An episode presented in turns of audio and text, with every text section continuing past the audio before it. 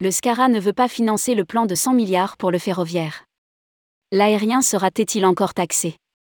Alors qu'Elisabeth Borne, la première ministre a annoncé un plan de 100 milliards d'euros à horizon 2040 dans le ferroviaire, le SCARA ne souhaite pas que le financement retombe sur le secteur aérien.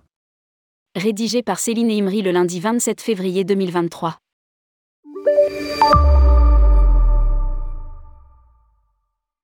Elisabeth Borne, la Première ministre a annoncé un investissement de 100 milliards d'euros à horizon 2040 dans le ferroviaire.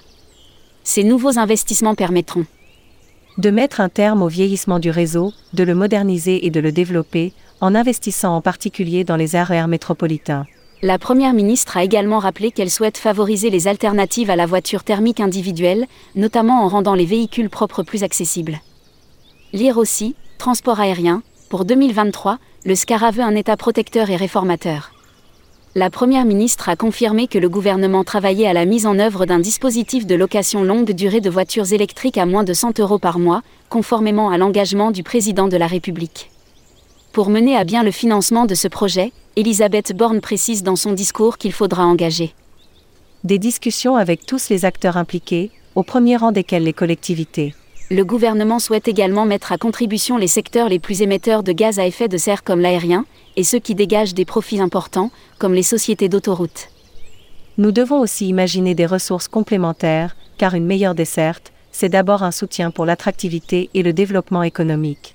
Une annonce qui n'a pas manqué de faire réagir le SCARA. Dans un communiqué, le syndicat des compagnies aériennes autonomes souhaite Rappelez que le transport aérien s'acquitte déjà d'une éco-contribution et qu'il atteindra la neutralité carbone sur la métropole dès 2024. Entre 2020 et 2022, la taxe de solidarité sur les billets d'avion, dite taxe Chirac, a déjà rapporté 250 millions d'euros, malgré la baisse drastique du trafic aérien lié au Covid. En année pleine, elle rapportera de l'ordre de 200 millions d'euros par an poursuit le SCARA.